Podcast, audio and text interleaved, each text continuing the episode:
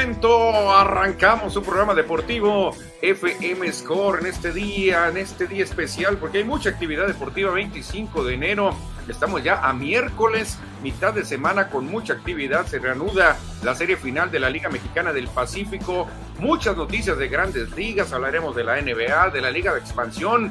Buenas nuevas para Cimarrones, le ganaron al campeón. Hablaremos si hay tiempo de la NBA y de la NFL también, porque hay anuncios muy, pero muy importantes, así que no se despeguen de su programa deportivo FM Score. Los saluda Manuel Izárraga y presento a mi amigo y colega. Aquí está a mi mano derecha, Cristian Bernet. ¿Qué tal, Cristiano? Hey, ¿Qué onda, Manuel? Muy buenas tardes a todos nuestros cibernautas que ya están conectados. Una disculpa, ayer lamentablemente no pudimos tener programa, pero hoy, hoy, miércoles, estamos de regreso para platicar con ustedes del mundo del deporte, específicamente de la serie final que se está viviendo en Sinaloa entre los algodoneros de Guasave y los cañeros de los Mochis, que ayer, ayer los algodoneros prendieron los motores, prendieron los cañones y apalearon, no solamente apalearon a los cañeros, también los blanquearon. ¿Con qué combinación?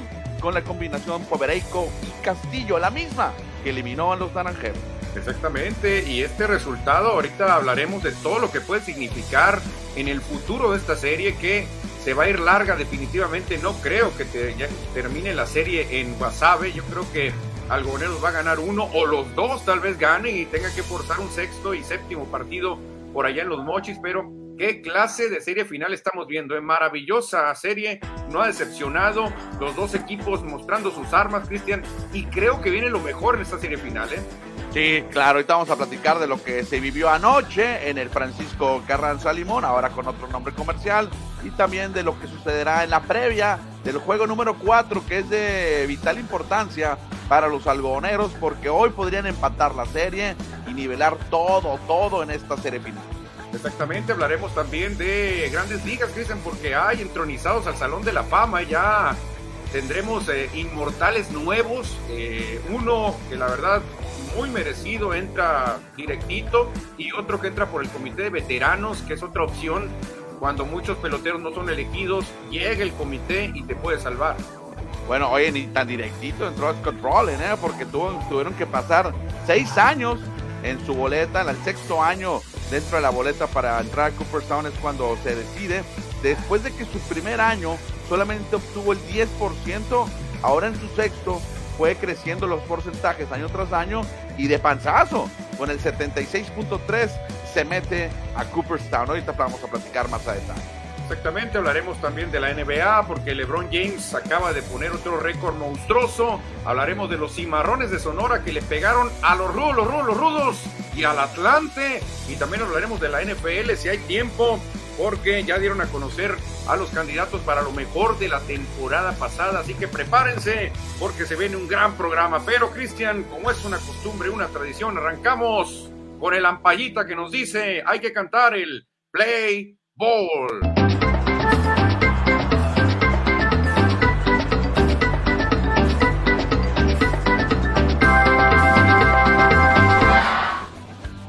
Estamos en el diamante, en la lomita, en el terreno de juego, porque hay que hablar del juego 3, que lamentablemente para Cañeros se cargó de un solo lado, todo fue algodonero, todo fue sobre algodoncitos y termina en una paliza.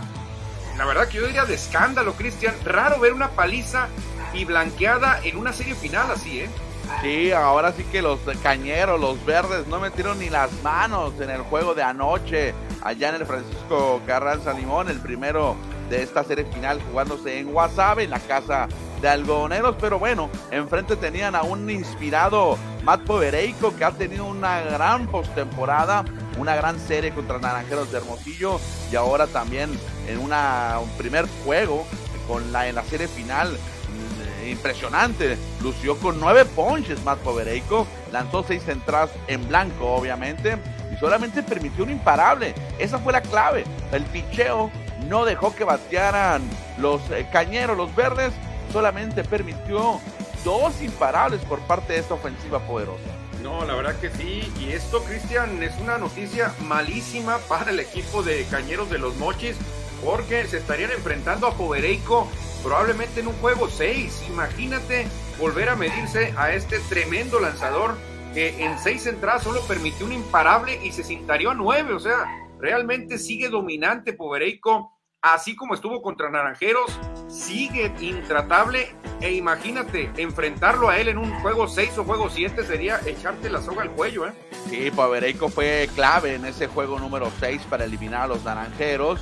Y la misma combinación que en ese juego elimina a Naranjeros, con Povereico sobre la lomita y con el madero el Jesse Castillo. Así es, ayer ganaron los algoneros, Manuel, para ponerse en la serie, acortar la distancia en la serie final, porque el Jesse Castillo estuvo impresionante con el tolete, conectó cuadrangular y conectó, conectó un triple, remolcó un par de carreras el Jesse.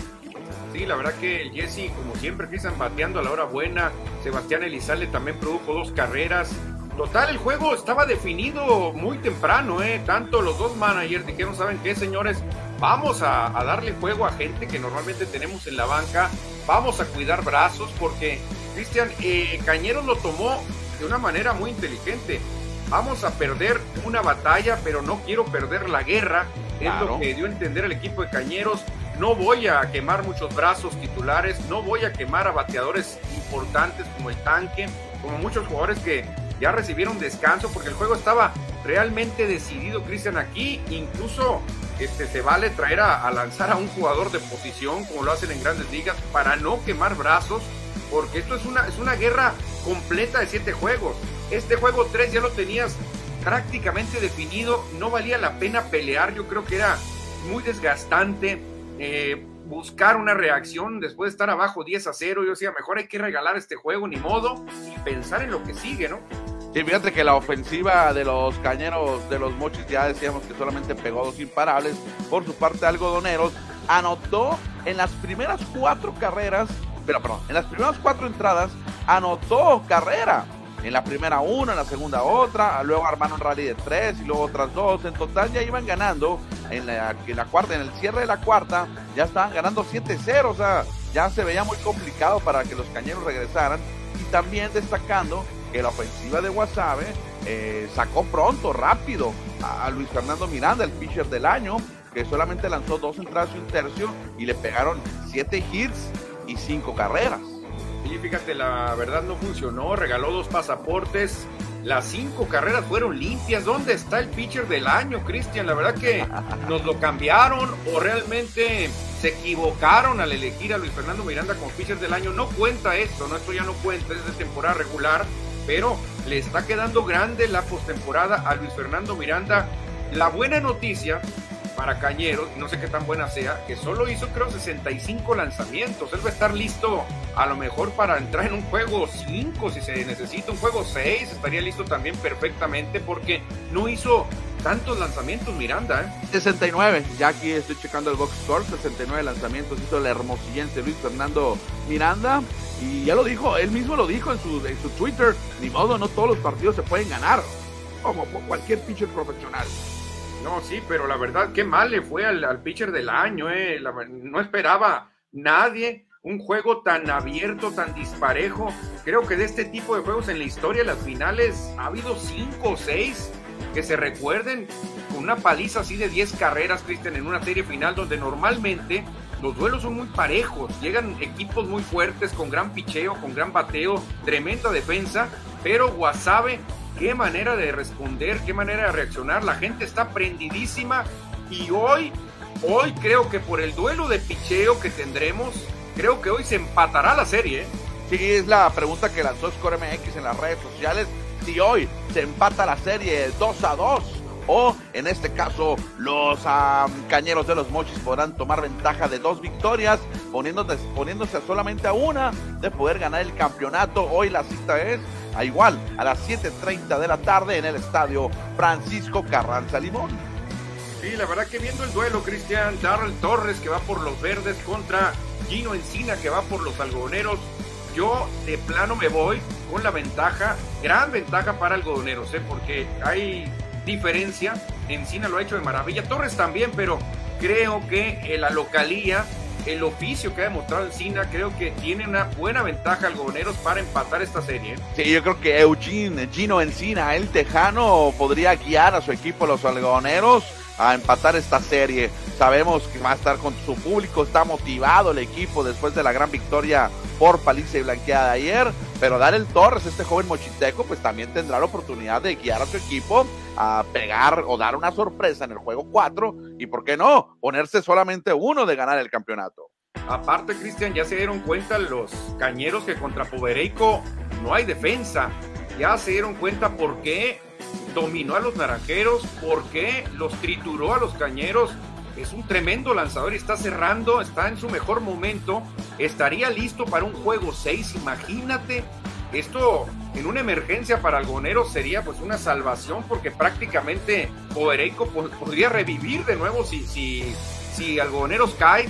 Povereico estaría listo. Estas son buenísimas noticias para, para el equipo de Guasave y malísimas para Cañeros que con esa gran artillería, la mejor de la liga, fueron blanqueados 10 a 0. Sí, ayer pegaron 14 imparables los algodoneros y ahora a los tres encuentros de esta serie final que hemos vivido, los tres juegos, pues todos han sido victorias para los locales.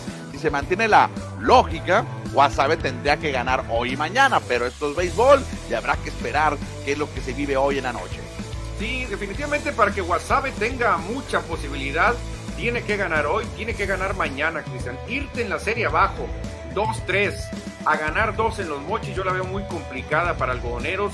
Cañeros, allá en, tu querido Ahome, no pierde, Cristian. La verdad que es un equipo prácticamente imbatible. Y creo que la opción para algodoneros es ganar los tres, porque si no, ya no salen vivos de los mochis. ¿eh? Que nos diga el auditorio qué crees si Gino Encina podrá empatar la serie final o dar el Torres y los Cañeros tomarán ventaja de dos triunfos en este juego número 4 de la serie final que se vive en la Liga Mexicana del Pacífico.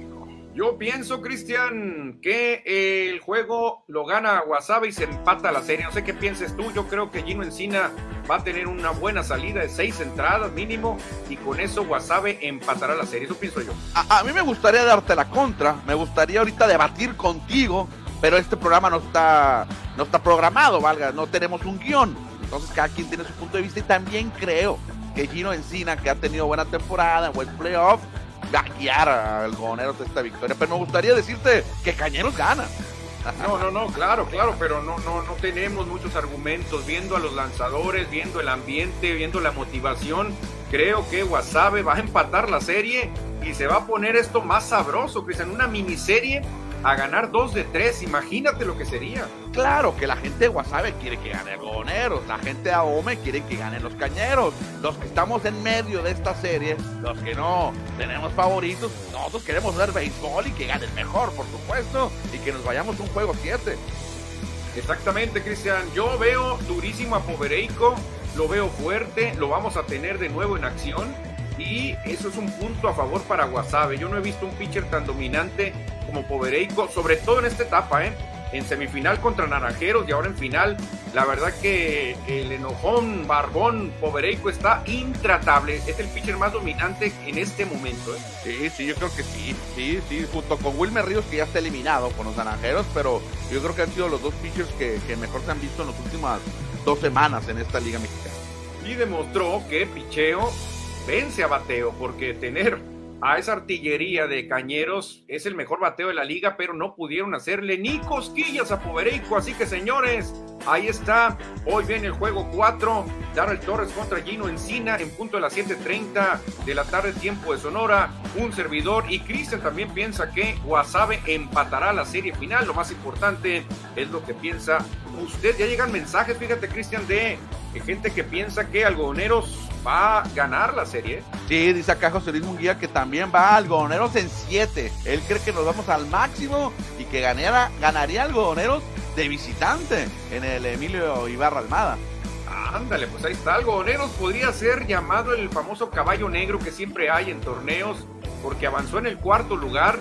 Este, obviamente favoritos tendrían que ser naranjeros, cañeros, yaquis pero cuando gana un cuarto lugar ya se le puede dar el del mote de caballo negro, porque no, no era el gran favorito. ¿eh? No, y luego cuando tienes 51 años sin ser campeón, imagínate, imagínate cómo se va a vivir ese posible campeonato, pero en los mochis también, ¿eh? Tienen 20 años sin ser campeones, también lo van a celebrar a lo grande.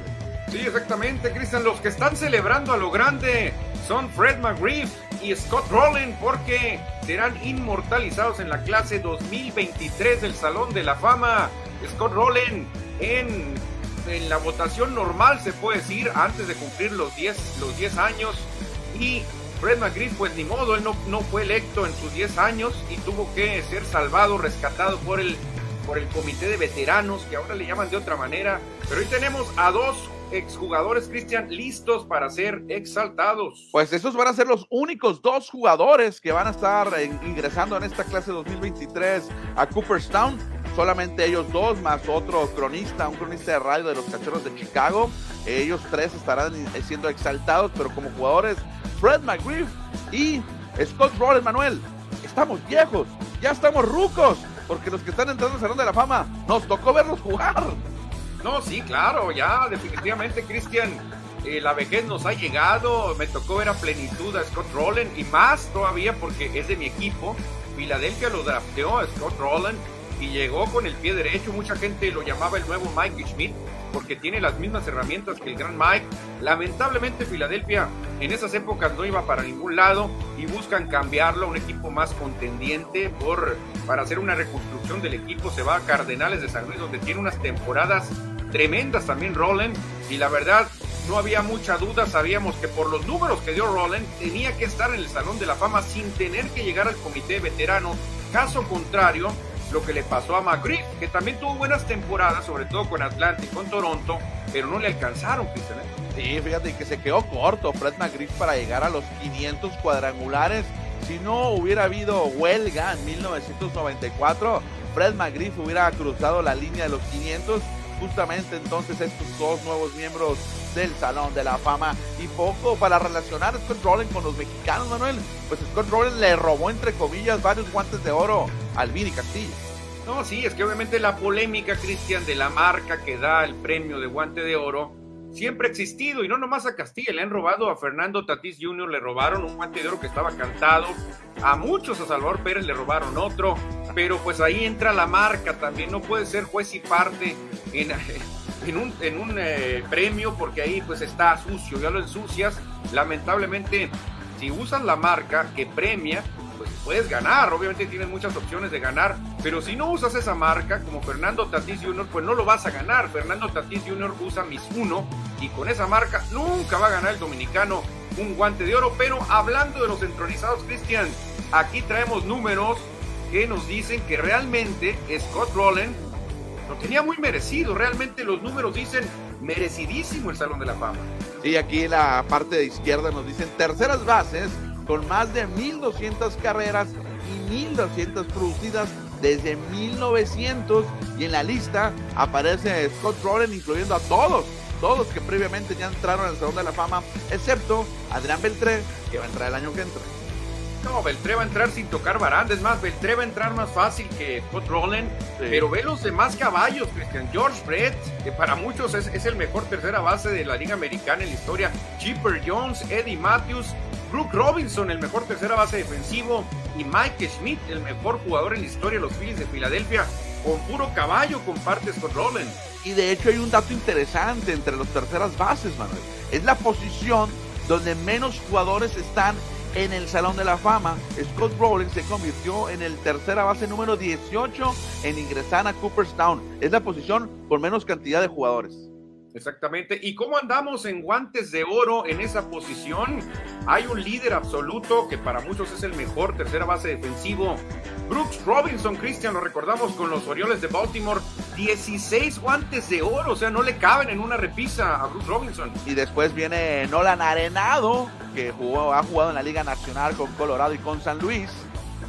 Y también viene mi ídolo, Cristian, que tiene una estatua por allá en Filadelfia, Mike Schmidt con 10 guantes de oro. Y hay un mexicano en esa lista, ¿eh? Hay un mexicano, no es el Vinicio Castilla, pero hay un mexicano.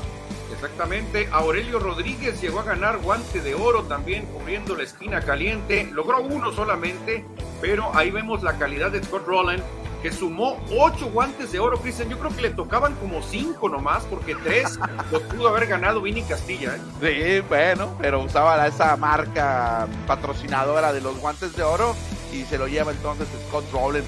Manuel, entonces de aquí en adelante ya vamos a estar viendo jugadores, obvio, que nos tocó verlos jugar, y jugadores que ya no tienen tantas estadísticas monstruosas como estábamos acostumbrados en, en otros tiempos. Ahora van a ser diferentes los que van llegando al Salón de la Fama. Y muchos vamos a decir, no, se lo merecen. Pero bueno, ese es el béisbol que les tocó jugar. Sí, exactamente, va a ir cambiando, Cristian, todo va a cambiar, incluso la gente que vota, pues ya muchos están retirando, incluso muchos lamentablemente están muriendo de los que, de los que han votado 100 años atrás. Y la verdad que muy bien por Scott Rowland. Y la pregunta, Cristian, si tú fueras Scott Rowland, ¿con qué gorra? ¿Con qué gorra te retirarías? ¿Qué gorra quieres que aparezca en tu busto? Yo creo que va a ser con la de los Phillies, ¿no? No sé qué opinas tú. Tú le das a los Phillies. ¿Tú crees que se merece Phillies o San Luis? No, no hay de otra. ¿Tú crees que sea Phillies o San Luis? Yo, creo que Phillies. el equipo que lo drafteó tiene mano, porque jugó la misma cantidad de años con Filadelfia y con San Luis. Yo creo que Filadelfia tiene, tiene ventaja, ¿eh? Puede ser que se retire con la gorra de Phillies. Sí, ya Cincinnati y Toronto no, no, tienen, no tienen nada que hacer, obviamente, porque jugó muy poquito ya en la parte final de su carrera. Se retiró el 2002 Scott Rowland Sí, yo creo que Filadelfia tendrá ventaja, Cristian. Claro, el que va a mandar aquí Rollen, él va a decir quién me trató mejor, con qué ciudad me quedo. Vamos a ver qué, qué decisión toma, porque luego los aficionados se enojan, ¿eh? Con Filadelfia jugó 7 años, 844 juegos, 150 jonrones. Bueno, muy bueno. Con San Luis, 6 años, 661, casi menos, casi 200 de diferencia, pegó 111 jonrones, casi 40 jonrones de diferencia y remolcó 453 carreras. O sea, Filadelfia va a ser, hermano. Sí, sí, pero con San Luis tuvo más logros, Cristian. Creo que con San Luis era un equipo contendiente, creo que ganó Serie Mundial y con Filadelfia, no, hombre, no llegaba ni a playoff nunca. De hecho, con Filadelfia, pues fue a, fue a un juego de estrellas y con San Luis fue a cuatro. Bueno, pues vamos a ver porque no sé qué le dé más satisfacción. A lo mejor recuerda mejor a San Luis porque ahí tuvo más logros como equipo. En Filadelfia no tenía futuro. Realmente los Phillies eran malísimos en esa época. Fue MVP, bueno, quedó en cuarto lugar en la votación de MVP en el 2004. Cuarto lugar con, con San Luis. Fue novato del año con Filadelfia. Sí, también debe recordar muy bien a Phillies porque ellos le dieron la oportunidad. Dicen, yo creo que Filadelfia va a tener a otro, otro entronizado con la gorra, con la P. Creo que se va a quedar con Filadelfia. Sí, yo también creo que será Filadelfia. Y Fred Magritte, Manuel, que anduvo en un montón de equipos, ¿eh? Sí, pero ya los azulejos rápido atacaron primero porque también está la duda, y aquí hay dos equipos en la pugna, Bravos de Atlanta o Azulejos de Toronto, Cristian, ¿con qué, ¿con qué gorra vas a ver el gusto de Fred McGriff? Ay, qué difícil. Yo creo que sería Atlanta, ¿no? Yo creo que sería Atlanta. Pues casi, casi jugó los mismos años con uno y con otro, ¿eh? Ay, ay, ay. Yo lo recuerdo más con Atlanta y con San Diego, no tanto con Toronto. Yo era más muy niño cuando jugaba con Toronto y lo cambiaron a los padres de San Diego en un cambio muy sonado, ¿no? Porque incluye ahora a jugadores salones de la fama en ese cambio. Sí, sí, claro, pero también tuvo sus años con Toronto la organización de Blue Jays dijeron rápido, hay que felicitarlo para pues empezar a moverle por nuestro lado y que se ponga en el busto la gorra de Blue Jays. Desde 1990, los azulejos de Toronto mandaron a los padres de San Diego a Fred McGriff y Tony Fernández, que en paz descanse, y a Toronto de San Diego, de la, del, del solecito californiano al frío canadiense, se fue Joe Carter y Roberto Alomar. Qué curioso. No, hombre, creo que salió ganando Toronto, ¿eh? Ganó dos campeonatos. Sí, salió ganando Toronto. Carter le dio un campeonato y Roberto Alomar de lo mejor en la segunda base, creo que ganó Toronto, pero si ves las temporadas, McGriff tuvo muy buenos años con los dos equipos, ¿eh? Mira, con Atlanta 636 juegos y con Toronto 578. Tiene más con Atlanta. Tiene más con Atlanta, entonces vamos a ver qué decide el señor McGriff, porque muchas veces es el cariño que hayas tomado con un equipo, ¿eh? no, no, no siempre manda con qué equipo tuviste más juegos, sino qué cariño se te quedó con ese equipo. Yo digo que va con Atlanta, ¿eh? Vamos a apostar. ¿Tú qué crees? ¿Toronto o Atlanta? ¿Tú qué crees? Yo voy con Toronto para darte la contra. Ah, bueno, por lo menos para tener algo en contra, ¿no? Sí, para tener algo que platicar, pues ahí está Fred McGriff, otro, otro que va al Salón de la Fama. Pero ¿cómo terminó, Cristian, la votación de este 2023, donde solamente uno uno pudo pasar el 75% requerido y los demás lamentablemente quedaron fuera por muy poquito, sobre todo Todd Helton, le faltó casi nada. Y de panzazo hay que decir que Rollins entró, ¿eh? 71.3%, creo que son 5 votos lo que tuvo además para llegar a Cooperstown. Se queda corto Todd Helton y Billy Wagner, que tuvo el 68.1. Sí, fíjate, se están manejando injusticias, eh, sobre todo la gente que siguió a Helton toda su, toda su carrera con un solo equipo. Siempre fue el caballo, el hombre que se echó al hombro a los Rockies y le faltaron 2.8 votos, Cristian. O sea, nada de porcentaje le faltó para poderse meter. Billy Wagner también estuvo cerca, pero hay mucha gente enojada, sobre todo con los casos de Wagner y de Helton, porque ya, pues hablar de Omar Vizquel ya lo están olvidando al venezolano, más cuando tuvo un escándalo ahí de violencia doméstica, ya mucha gente lo tienen ya sentenciado. Manny Ramírez, Alex Rodríguez por los esteroides, pues nadie va a luchar por ellos. Y ya no les alcanzó a Gary Sheffield, a Jeff Kent, ya está muy complicado. Sí, Gary Sheffield también creo que está metido ahí por lo mismo que se metió Chucata, ¿no? Exactamente. Andrew Jones, pues es, está, tiene posibilidades, pero no le ha alcanzado. Este, pues vamos a ver, pero sobre todo Billy Wagner y Todd Kelton, mucha gente comenta de que ha habido injusticias con él. Mira, uno, pues jugó toda su carrera con los Rockies de Colorado en el estadio de, de nombre de cerveza. Entonces tenía muchas posibilidades de batear. Y Billy Wagner era un cerrador zurdo. Entonces, por ahí son las eh, desventajas que tienen los dos. Yo no pero, ¿eh? Si tú ves, Cristian, casi no hay taponeros en el Salón de la Fama. Por eso, Y si tú comparas números de algunos taponeros estelares como Mariano Rivera, Rolly Fingers, Lee Smith, tiene que estar Billy Wagner ahí. Así que vamos a ver ahorita porque si es una injusticia realmente. Pues, ah, mira, aquí está una, una comparación de estadísticas. Ahí te va, Cristiano. Un salón de la fama de nombre Jeff Bagwell contra un jugador que no entró al Salón de la Fama, al menos en esta oportunidad, que es Todd Helton. Y vámonos a un duelo frente a frente. ¿Qué te parece? Y arrancamos, Cristian. Cuéntame cómo andan en el frente a frente. En temporadas gana Todd Helton. Estuvo dos temporadas más que Jeff Bagwell. Pero ¿cómo andan en jonrones ahí? ¿Cómo anda el show? En jonrones, Jeff Powell sí supera por mucho a Todd Helton, al igual que en, en producidos con ciento, un poquito más de 100. O sea que en todo gana Powell. No, parece que no, porque en porcentaje gana por bastante Todd Helton, 316 milésimas contra 297 de Powell. Al igual que en porcentajes de envasarse, lo supera por un poquito, pero es mejor Helton en imparables también lo supera por más de 200 Todd Helton, Cristiano. O sea, esto es importante también. En MVP, pues solamente Powell fue una vez y Ted Helton ninguna. Pero en apariciones en el juego de estrellas, Todd Helton gana 5 contra 4. A ver, hay una diferencia tan grande, Cristian, para decir Powell sí lo merece y Helton no. No, creo que no. ¿eh? Ya viendo esta comparación con alguien contemporáneo como fue Powell, yo creo que Helton tendría tener un poco más de posibilidades en el futuro. Exactamente, por eso la gente de Colorado anda tan enojada, andan colorados, pero de coraje, Cristian, allá cerca de las montañas rocosas. Y vámonos al caso ahora de Billy Wagner y lo comparan con el mejor cerrador de todos los tiempos, Mariano Rivera. ¿Y cómo andamos, Cristian, frente a frente? Bueno, Mariano jugó cuatro temporadas más, fue campeón en varias ocasiones contra 15 Wagner, que bueno, son buenas temporadas para, para Billy Wagner. En efectividad gana Mariano, pero por muy poquito, ¿eh? 2.21 contra 2.31, o sea, nada casi. Ah, pues no es nada, en eso, en, 15 y 19 años, ¿tú crees que tanto puede ser?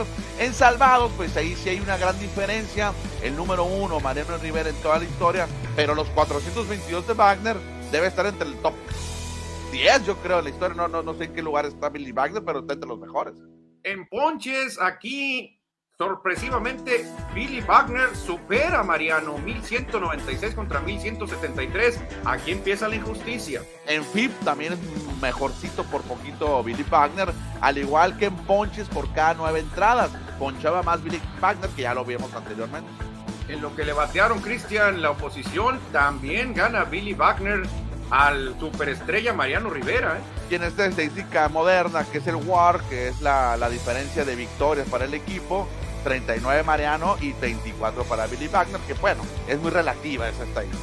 Ahora, estás hablando que lo estamos comparando contra el mejor de todos los tiempos, un relevista que entró perfecto, todos votaron por él. No creo, Cristian, que Billy Wagner, comparándolo contra el mejor de todos los tiempos, no tenga argumentos para entrar al Salón de la Fama. Bueno, eventualmente yo creo que Helton y Wagner, Manuel, van a entrar al Salón de la Fama como lo acaba de hacer eh, Fred McGriff. Yo creo que en el futuro se les va a hacer justicia a esos jugadores y, se le va a tener que hacer justicia a otros jugadores. Hace poquito compartí en, en las redes sociales la comparación que alguna vez hicimos de Fernando Valenzuela con Roy Halladay, Manuel. Que muy parecido es esto. Sí, la verdad que es muy parecido. Halliday y Valenzuela comparten datos muy parejos. obviamente la manera en que murió, murió Halliday hizo que los votantes, pues, obviamente se te doble el corazoncito también. Y bueno, hay que honrarlo, ya no está con nosotros. Pero si te vas a los números fríos, Fernando se pega un tiro con Roy Halladay. Exactamente, veremos, veremos, esperemos que en el futuro se pueda hacer algo para que Fernando pueda ingresar a Cooperstown, así como Billy Wagner y Todd Helton, que se quedaron cortos. Exactamente. Seguimos avanzando, Cristian, seguimos porque pues ya mucha gente está pensando en la polémica de la siguiente votación. Ya vienen nombres nuevos, jugadores que también nos tocó ver toda su carrera, por eso estamos hablando de que estamos muy viejos ya. Y nos preguntan en las grandes ligas, ¿por quién votarías, Cristian? Y a mí también me preguntaron, así que aquí viene, son 10 opciones ¿a quién tú le darías tu voto para el Salón de la Fama? No, pues yo creo que a Adrián Beltré, el dominicano, tiene que entrar sin tocar baranda. Yo creo que el año que entra tiene que ingresar a Cooperstown, Adrián Beltré. Y sería el único que entraría para mí en la primera, en primera vuelta.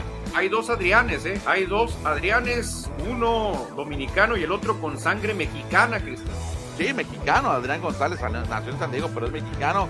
Me gustaría que entrara al Salón de la Fama, pero lo veo difícil ya a lo mejor si comparamos los números con Todd Helton, a lo mejor los números con, con Bowell, podemos verlo. No recuerdo sus números, pero está bajito Adrián González.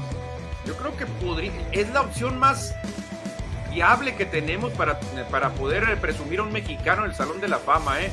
Adrián González tuvo muy buenos números, tanto con San Diego como con Boston, luego con Dodgers por ahí podría pelearle a un Bagwell, por ahí podría pelearle a un Helton, jugaban la misma posición, primera base Helton y, González, entonces podría ser que se anueve porque también batió muy buen porcentaje, González era un buen bateador de contacto aparte de poder, yo no veo otro tampoco, por ahí Bartolo Colón fue longevo, duró más de 20 años creo, no sé si le alcance, ganó Sayong. Chase Otley fue de los mejores segundas bases, pero creo que le va a faltar también a Otley. Yo Mauer, yo, yo, yo, yo Mauer, Manuel, le va a faltar, ¿eh? ¿Quién, perdón? No, te digo que son muy buenos los otros nueve, pero creo que se van a quedar ahí a, no sé, a porcentajes pequeños de llegar al 75, ¿eh? Se dice que yo Mauer también podría llegar, ¿no? Joe Mauer también podría ser porque se considera que fue uno de los mejores catchers ofensivos en, eso, en su época. Después se fue a jugar a la primera base, pero Joe Mauer también podría ingresar. Fue MVP. No, sí fue MVP. Si lo, si lo, si lo comparan con catchers, puede avanzar, que porque tienes a Buster Posey, tienes a otros catchers que se pueden pelear perfectamente con Mauer. Sí. Y David Wright traía paso para tener una monstruosa carrera pero las lesiones lo alejaron y estuvo fuera mucho tiempo de, de, diamante. Sí, exactamente. José Reyes, lamentablemente la melaza dominicano, pues no, no le va a alcanzar. Tuvo muy buenas temporadas, pero fueron pocas. José Bautista también le va, le va a faltar, que es en aquel bat flip contra los Rangers, es lo, lo, que más se va a recordar de Bautista, pero no, no se mantuvo tanto tiempo. ¿eh? Creo que me voy contigo, creo que Mauer, por la posición que jugó, receptor, pudiese tener opción, porque es una posición que no te pide tanto, al igual que la segunda base, a lo mejor y se nos fue la Chase Hotley, porque los segundas bases tampoco han sido tan bateadores en la historia. ¿eh? Oye, pero Jeff Kenda ahora pues ya no entró, ya creo que ya se va a tener que ir al comité de la nueva era. Sí, exactamente. De la era moderna. 10 nuevas caras, Cristiano, 10 nuevas caras este, que vamos a tener disponibles y pues obviamente Adrián Beltré de seguro va a ampliar la lista de República Dominicana porque es, va a entrar sin tocar baranda. ¿eh? Sí, sí, y el año que entra, el 2015, tendremos a otro que tiene que entrar con 100%. Y si alguien no vota por 100%, con bueno, si alguien no vota por él, creo que va a estar en un error. Y Shiro Suzuki van, tienen que entrar directito. Sí, definitivamente Suzuki de lo mejor que ha venido a las grandes ligas. Sería el primer japonés, ¿no? Eh, sí, sería el primer japonés de grandes, en grandes ligas, sí, claro. Ya en un futuro, pues van a poder meter a Shohei Otani, yo creo.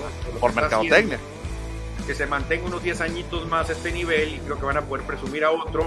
No podemos decir nada de México, que no tenemos a nada realmente que nos pueda garantizar un salón de la fama. Es muy complicado, pero ahí está la siguiente votación. Y seguimos con más béisbol, Cristiano, porque hace unas, eh, una semana o dos hablábamos de que Boston se empezó a mover de una manera tranquila, sin gastar tanta lana, pero buenos jugadores.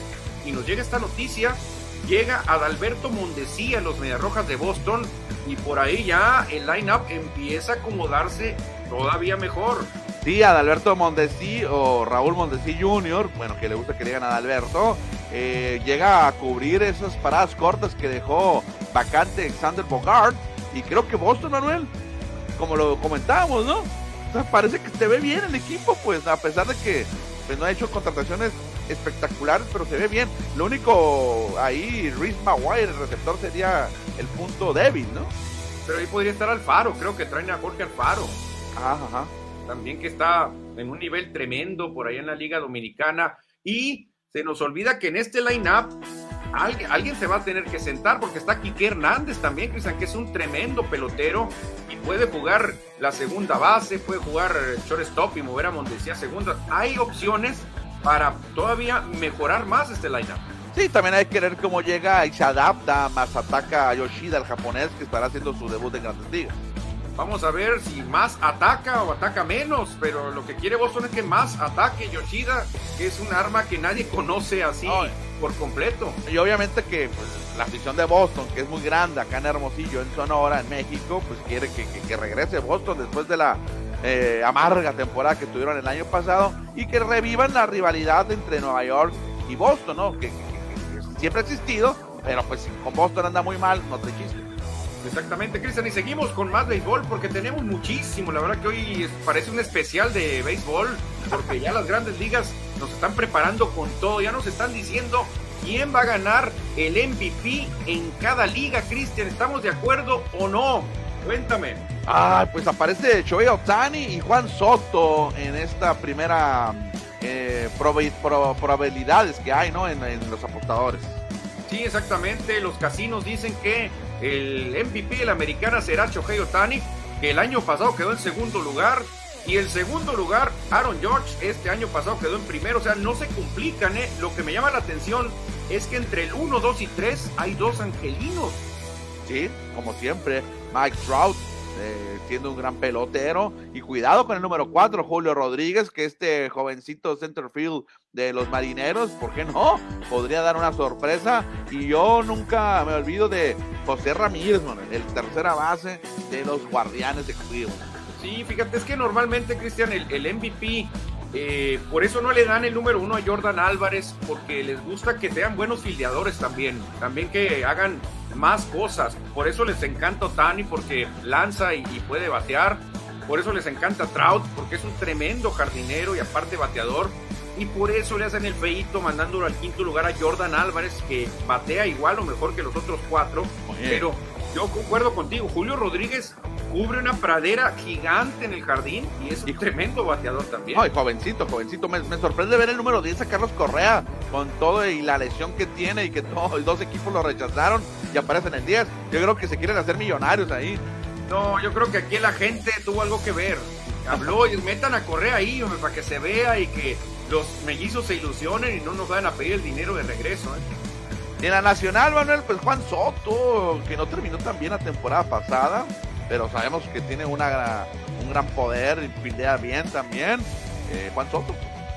Fíjate, me llama la atención en la Nacional que hay un equipo que tiene a tres jugadores para poder ser el MVP. Me refiero a los padres de San Diego, Juan Soto en el 1, Fernando Tatís Jr. en el 5 y en el 7 Manny Machado. Esto no se había visto nunca, Cristian. un, equipo que tenga tres entre los mejores 10. Pero Tatis Jr. pues va a empezar en la mitad de la temporada, ¿no? O sea, ¿cuándo regresa Tatis Jr.? A lo mejor ni alcanza sus números. No, a lo mejor no le alcanza. Creo que sí va a ser, eh, sí va a estar disponible por, por, lo que le va a tocar jugar, pero va a ser muy difícil por los números que va a poner. Le van a faltar algunos juegos sí va a ser elegible, pero no sé si le alcanza. Es un caso parecido a Bryce Harper, que él va a llegar hasta el juego de estrellas. Fíjate que hay siete posiciones, hay siete lugares en la, nacional que es ocupado solamente por tres equipos, que, que pueden ser de los equipos contendientes, dos de ellos más que todo. Están los padres, que hay tres, los Dodgers que tienen a Mookie Betts y Free Freeman, y los Cardenales que tienen al actual campeón, al actual MVP Paul Goldfield y no la han arenado. Y, exacto, y repiten los dos. Goldsmith repite ahora el tercer lugar y Arenado en el lugar 6. Así que, pues esto es muy claro, Cristian. Por eso son favoritos esos equipos.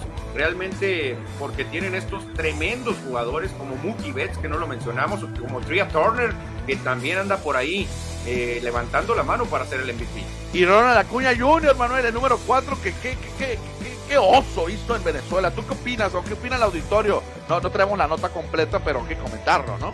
¿Lo viste? No, fíjate, Cristian, la verdad que no lo podía creer yo.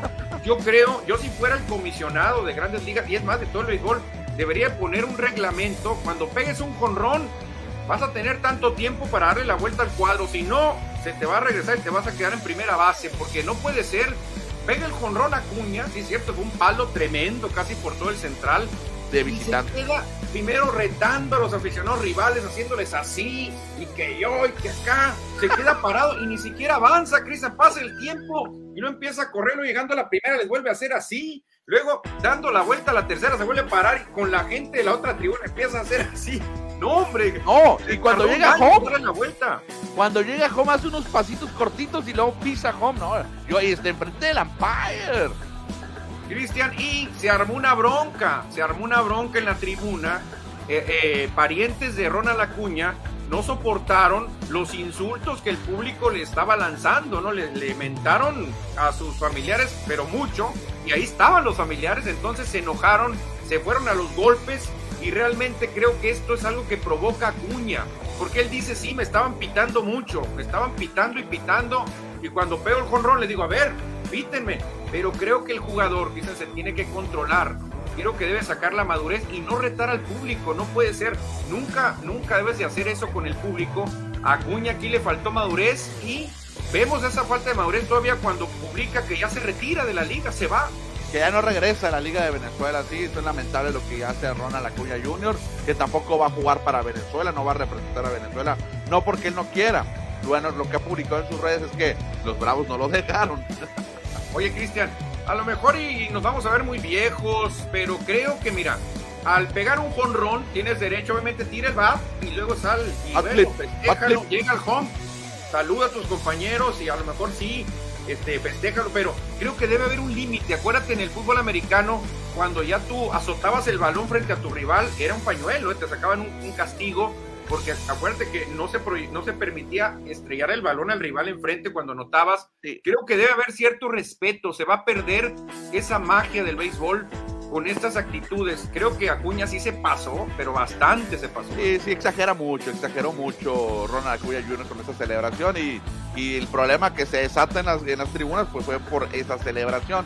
Y cuidado en Venezuela, ¿eh? Porque también el béisbol de Venezuela, más que todo. Porque hace poco vimos otro problemón, ¿no? Ah, claro, ahí lo vimos con, con, con Asdrúbal Cabrera, que da un golpe artero por otro jonrón joseado. Creo, Cristian, que no, no es lo mejor esto. Creo que esto no es lo mejor. Yo pondría un reglamento, señores, peguen un conrón y el umpire será testigo y juez de qué tanto puedes gocear. Y si te tardas demasiado en dar la vuelta al cuadro, te voy a parar en tercera, porque ahí se te acabó el tiempo, te voy a parar en segunda. Ronald Acuña se tarda un mundo en darle la vuelta al cuadro. Oye, va a ser la Serie del Caribe, ¿eh? La Serie del Caribe va a ser en Venezuela. Cuidado, cuidado, porque hay estos goceos no nos van a llevar a nada bueno, Cristian. A nada, a nada bueno. Y seguimos, Cristian, con más eh, futuro, porque también nos dicen quién debería o quién piensa en las apuestas que va a ganar el trofeo Zion. El Zion de la americana, ¿no? Sí, el de la americana que ya le llegó competencia a Gary Cole. ¿eh? Están empatados ahorita en el primer lugar. Eh, Gary Cole de los Yankees y Jacob DeGrom, que antes jugaba en Nueva York. Y, oh, pero ahora estará con los Rangers de Texas. Fíjate, Cristian, si no se lesiona de Grom, yo prácticamente le doy el Sayón al nuevo pitcher de los Rangers. ¿Y Otani? No, Otani, bueno, aparece. Ah, en el lugar 7, Otani. No, no, no, creo que gane el Sayón nunca, Otani, ¿eh? Oye, aparecen dos Yankees entre los mejores cuatro. Sí, fíjate, también está Carlos Rodón, flamante contratación. Aparecen dos marineros de Seattle al final, pero aparecen ahí Robbie Ray y Luis Castillo. Que a Robbie Ray no le fue bien. ¿Mande? Después de ganar el Sayón en 2021, el 2022 no le fue tan bien a Robbie Ray. Exactamente, cayó. Yo creo que si no hay lesiones, lo debe de ganar Jacob de Grom. Bueno, Jacob de Grom podría convertirse en otro pitcher más en ganar las dos ligas. Exactamente, exactamente, Cristiano. Y vamos allá a empezar a cerrar el tema beisbolero porque nos mandan esto, Cristiano, ya para empezar a hablar cosas verdaderas y no hacernos ilusiones. Si usted le va a uno de estos equipos, que sí le va porque son todos, hay que irnos acomodando en la fila que nos toca, Cristian. Y esto me emocionó mucho porque dentro de los cinco reales contendientes está mi equipo y están tres de la división este de la Liga Nacional. ¿Qué te parece esto? ¿Estás de acuerdo? Pues prácticamente solamente hay un equipo de la Liga Americana que serían los Astros de Houston que estarían llegando otra vez a la Serie Mundial, según lo que dicen esta, esta, ¿cómo le decir? Este triángulo, este árbol este árbol, esta gráfica donde nos dice realmente los verdaderos contendientes son cinco. Bravos, Astros, Mets, Phillies y Padres, Cristian. O sea, muy corto nos dejan a los verdaderos contendientes por la Serie Mundial. Y en la pirámide aparecen en el segundo lugar como equipos de playoff nada más. Los Guardianes, los Dodgers, los Yankees, los Marineros, los Cardenales y los Azulejos, todos repitiendo el año pasado. Yo creo que aquí no se equivocaron el que hizo esta, esta, esta pirámide. Repitió lo del año pasado. Sí, exactamente, son los mismos, nomás que los mueve. El año pasado, Phillies no era favorito, entraron de panzazo. Este, los Mets tampoco, Bravo sí. Entonces, por ahí nomás movió. A lo mejor a los Dodgers los bajó y subió a los padres. Ándale. Luego, como equipos también que pueden dar pelea, está por ahí los Orioles que sí dieron pelea. Medias Blancas, cerveceros que yo no creo, mellizos, quién sabe, y Reyes de Tampa que siempre dan pelea. ¿eh? Equipos que pueden ser buenos o que pueden ser horrendos. Cachorros, Angels, Marlins, Gigantes y Rangers. O sea, pueden ser muy buenos o pueden ser muy malos, no se sabe. Y unos equipos que ya realmente los consideran un poquito malitos, aunque son tres solamente. Arizona Diamondbacks, Medias Rojas de Boston, que creo que debe estar más arriba, y los Reales de Kansas, Cristian, ya de plano, muy pocas opciones. Horribles, horribles. Rojos, Tigres, Piratas y Nacionales. Pero más abajo que horribles, Cristian, de plano los desahuciados, Atléticos de Oakland y Rockies de Colorado, sí de plano, no hay por dónde. Oye, los Colorados Rockies, qué, qué, mal han estado ahí. Atlético pues se sabe, Rojo se sabe, los que están abajo se sabe casi todos. De, Colorado no, no me, los, me sorprende. Exactamente, y seguimos avanzando, Cristian, porque nos llega el momento del dato curioso y hay que recordar este dato que tenemos que revivir porque es impresionante el número de pases por bolas intencionales que recibió Barry Bonds de toda su carrera y el número que han recibido todos los jugadores de Reyes de Tampa en su historia. Pues chécate los números. En la historia de la franquicia. Ah, canijo, son un montón. Imagínate lo que, lo que el miedo que le tenían a Barry Bonds, imagínate. Oh, impresionante entonces esta estadística que sí es el dato curioso de las grandes ligas, las bases por bolas intencionales que han recibido estos dos, bueno, este jugador y este equipo. Exactamente, y pasamos, Cristian, a mensajes del auditorio antes de irnos al siguiente tema. Sí, nos dice acá José Luis Munguía, buenas tardes amigos, llegando a Score MX. No, no puse. Score MX, la casa de los deportes, dice que comparte, distribuye y comenta y reacciona, es gratis. Gracias José Luis, que te agregue otro mensaje ahí, Manuel. Qué fino ando en mis predicciones. Ando, chécate mi pronóstico. Dije el clima ganaba a los potros 1-0 y así fue. Fíjate, José Luis. El clima. A la victoria. Ah, el clima, es cierto, el clima, lo entendí yo. César Alday nos pregunta, una pregunta de Dodgers. ¿Qué tan cierto es que despiden al manager de Robert? No, de Robert sigue con los Dodgers de Los Ángeles. No creo que lo despiden a mitad de temporada. Tiene contrato, creo. La regó Roberts en decir, en afirmar que iban a ganar la Serie Mundial. Ahí sí la regó, ni modo. Seguimos, Cristiano. Vámonos con el siguiente tema, bueno, el que vivimos ayer en el héroe en Acosari. Vámonos, porque ayer Cimarrones le pegó, le faltó al respeto al campeón Cristiano, un equipo histórico como los Potros de Hierro del Atlante, en un duelo que parecía que nos íbamos con duelo de roscas para tomar con el chocolate caliente, pero aparece Diego Jiménez y hace un golazo. Sí, fue un tres puntos o una victoria de agonía que tuvieron ayer los cimarrones porque todo parecía que nos íbamos a ir con un empate a cero, con una otro partido sin poder ganar en el héroe, pero al final llegó este gol a pase de Cisneros, si no me falla la memoria, le pone este centro, bueno, este pase, mejor dicho, a Diego, a Diego Jiménez y mete este gol sin ángulo, Manuel. También sale muy mal el Gancito Hernández, el portero del Atlante, pega en el poste, en el poste del, de afuera y se mete la pelota, pegó en el poste la, el tiro. Es lo que te iba a decir, Cristian, viendo la jugada, sí. precipita el arquero del Atlante, ahí le regala realmente esa opción porque el, defensa ya lo tenía cubierto a Jiménez, iba a tratar de hacer pues un drible, quitárselo, pero el arquero se precipita y deja sola la portería y va también a tratar de, de atacar eh, eh, a Jiménez que lo ve y ¡pum! La, puntea nomás y la coloca perfecto el, tiro. ¿eh? Exactamente, buena victoria entonces de los cimarrones que momentáneamente, Manuel, amanecen hoy en la primera posición de la Liga de Expansión con nueve puntos en espera de cuatro equipos que podrían superarlo o empatarlo al terminar la jornada cuatro. Pero ayer, Manuel, hubo un hombre importante. Un hombre importante, Cristian, que el destino, la suerte no le favoreció, pero aún así, Cristian, lo que hizo Kikamita ayer fue tremendo. Lamentablemente no anduvo fino, pudo haber metido, fíjate, hasta un hat-trick ayer Kikamita, ¿eh? Si hubieran dado fino, mete hat-trick, pero la estrelló en el arquero, le estrelló en defensas y no pudo meter un solo gol, pero lo que hizo fue maravilloso Kikamita de nuevo, para mí, de los mejores hombres en el equipo sonorense. Sí, por supuesto, a pesar de ser un jugador veterano, tiene todavía mucho toque, mucha magia en sus piernas, es eh, jugador importante a la ofensiva del equipo sonorense que sí, le, falló ahí. Tuvo tres, ¿no? Tres oportunidades para meterla. Al final, un pasecito que le pone ya con la, con la ventaja 1-0. También la pone muy suavecita la estrella en la defensa. Y hay que destacar también que falló el penal Edson Torres. Sí, fíjate, hubiera tenido más tranquilidad Cimarrones con ese penal.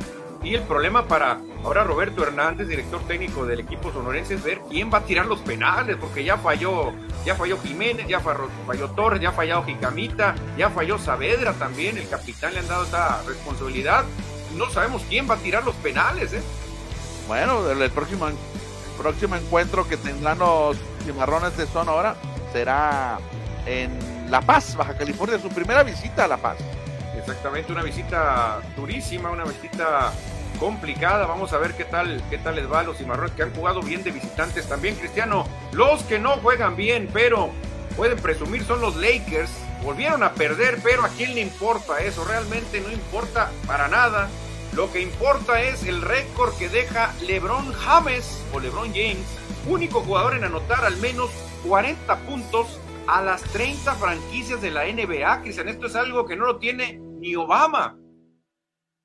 Sí, Emanuel, ahí LeBron James mete otro récord para su historia. En lo que acabas de comentar, que metió, le ha metido 40 puntos a todos los equipos de la NBA. Fíjate que hay más mensajes del auditorio que no se vinieron para acá al programa, Manuel, que ahorita los leemos cuando terminamos de hablar de la NBA. Perfecto, pues ayer Lakers perdió, no es nada nuevo, enfrentaron un equipo más fuerte que son los Clippers, pero LeBron James estuvo intratable, Cristian, sobre todo con tiros de tres.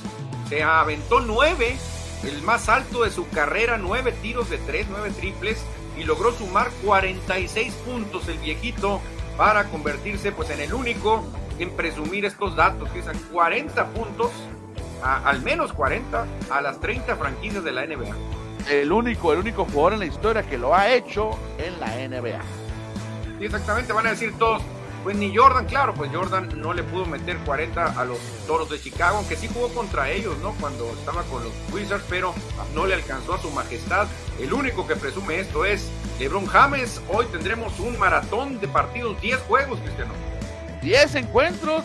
El primero arranca a las 5 de la tarde entre Indiana y Orlando. ¿Y con cuál te quedas, Manuel? ¿Cuál es el partido más interesante? Hay varios, ¿eh? Sí, hay varios, hay varios. Me quedo con Grizzlies contra Warriors, yo. No, y el de Denver contra Milwaukee podría ser un adelanto de la final de la NBA. Sí, porque se van a enfrentar Yanis contra Jokic, que son dos de los extranjeros más fuertes que hay en la liga, candidatos para MVP. Aquí vamos a ver quién anda más fuerte, si el este o el oeste. Sí, también por ahí Brooklyn contra Sixers puede estar bueno a las cinco y media. Oye, dieron a conocer otra cosa, ¿eh? A ver. Este, los capitanes van a elegir Oh. a los integrantes del juego de estrellas, en las quintetas sobre todo. El capitán del, del oeste, pues ya prácticamente va a ser LeBron James. En el este puede ser Giannis o puede ser Durant, es de, de acuerdo a los votos. Pero previo al juego, unos minutos antes o un- una media hora antes, ahí van a definir quiénes, quiénes son las quintetas, ¿eh? Eso me gusta, ¿eh? Eso me gusta. Ya van a saber quiénes son los jugadores. Van a ser los 24 o los 30 jugadores que van a estar en el juego. Pero no, o no van a saber con qué equipo van a jugar. Exactamente, cuando LeBron James ha sido el capitán, lleva cinco ganados, cero perdidos. O sea, tiene, tiene su magia LeBron para elegir compañeros. Así que vamos a ver qué tal le va al Team LeBron, que no sabemos si va a enfrentar al Team Durant o al Team Giannis, porque no sabemos quién va a ser el capitán del, del este. Sí, no se sabe todavía. Eh, Creo que ya lo tiene amarrado, ¿no? LeBron por la cantidad de votos que tiene para en la conferencia del- del oeste. Sí, tiene muchos votos. La verdad que LeBron sigue siendo popular a pesar de la edad, Cristiano. Y pues la NBA siempre busca este, innovar. También el draft va a ser unos minutos antes del juego de estrellas, el draft de la NBA. O sea, está buscando hacer cosas nuevas la NBA. Bueno, ahí está entonces la información de la NBA. ¿Le seguimos o leemos mensajes, Manuel? Yo creo que hay que leer mensajes y ya se nos va a acabar el tiempo, así que mejor leemos mensajes y la NFL la dejamos para mañana. Y esto, estos, estos, eh, de hecho, son los candidatos, ¿no? Los finalistas de los premios individuales. Dice José Luis Munguía, excelente mis Red Sox. Los voy a leer porque no, no aparecen aquí en el programa. Estoy en el Facebook leyéndolos. Ah, Estamos perfecto. como a 40 días del Clásico Mundial y todo el mundo no sabe nada. Nadie sabemos nada, José Luis. No, no, no, son puros rumores, cosas oficiales no nos llegan, la verdad que muy mal. Para hacer un evento mundial, Cristian, esto no se compara para nada con un mundial de la FIFA, ¿eh? Estamos Ah. años luz. Hablando de castigos a jugadores por celebraciones, seguimos esperando el castigo del Dibu por el fe- festejo. Hay que ver, hay que ser parejos. Castigaron a México por los gritos y al Dibu no por eh, señalar ahí el trofeo. No, se me hace más, más grueso lo del Dibu, ¿eh? Se me hace más grueso porque la verdad es que se pasó este amigo, ¿eh? Francisco Antonio Rodríguez, saludos gente, let's go Dodgers, a pesar de Roberts, ya se acabó el programa con béisbol, 15 y 57, Fi- Francisco Antonio Rodríguez, puro béisbol nos dice ahora, sí, está contento porque hablamos puro de béisbol. Bueno, le metimos un poco de fútbol con cimarrones y un poquito de básquet, pero el béisbol, el béisbol ha, ha arrollado, Cristian, en este programa. Pues tenemos serie final, tenemos noticias de grandes ligas, pues hay que darle, no hay que darle. Dave Gámez no quiso cubrir a Leonard o a George LeBron para no cansarse. Les metieron 77 puntos en la primera mitad. Eso es stat padding, egoísmo por logros personales. Creo que tiene la razón Dave Gámez. Sí, yo también pienso lo mismo, Cristian. LeBron James puede echar 100 puntos, al igual que Will Chamberlain. Pueden estar 100 puntos, pero Lakers van a perder ese juego.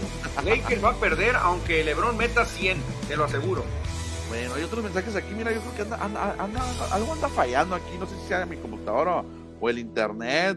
No, el internet no, porque estoy conectado con cable, pero se me desaparecieron los, los mensajes acá en, en el, en el Facebook. Pero bueno, ah, gracias al auditorio que se reportó, voy a ver si los puedo recuperar por Aquí acá. tengo otro, Cristian. A ver. Luis Munguía. Qué parciales los cronistas de televisión, con todo apoyando al potro de hierro, dice. Ah, ah, ah, ah. Ah, no, es que nosotros estábamos narrando por radio. Pero van a decir que nosotros estamos cargados con cimarrones. Ah, no, no, también José Luis dice, deberían de haber traído a Molina para que se retire aquí con el Cima. Yo creo que eso puede pasar, ¿eh? Molina todavía trae nivel para la Liga MX con Pumas y creo que Molina en un futuro, yo creo que sí llegaría a retirarse con Cimarrones, ¿eh? Sí, yo también pienso lo mismo, que podría llegar acá con los cimarrones. ¿Hay otro? Desde Nogales, Cristian Vicente Bernet, mejor conocido como Vicentini. Saludos, chavalones, desde la gélida y fronteriza. Ayer los escuché en la narración del juego Cimarrones contra Atlante. Continúen con los éxitos. Un abrazo. Ah, gracias hasta Nogales, Cristian. Ah, gracias a mi padre, por supuesto, que nos echa flores.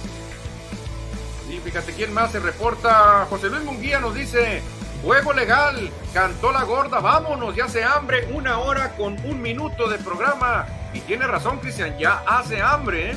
Pues vámonos, mañana, mañana es jueves, mañana jueves regresamos con más aquí con ustedes para seguir platicando del mundo del deporte. Exactamente, por hoy este programa ya se ha terminado, mañana le seguimos. Buenas tardes. Adiós.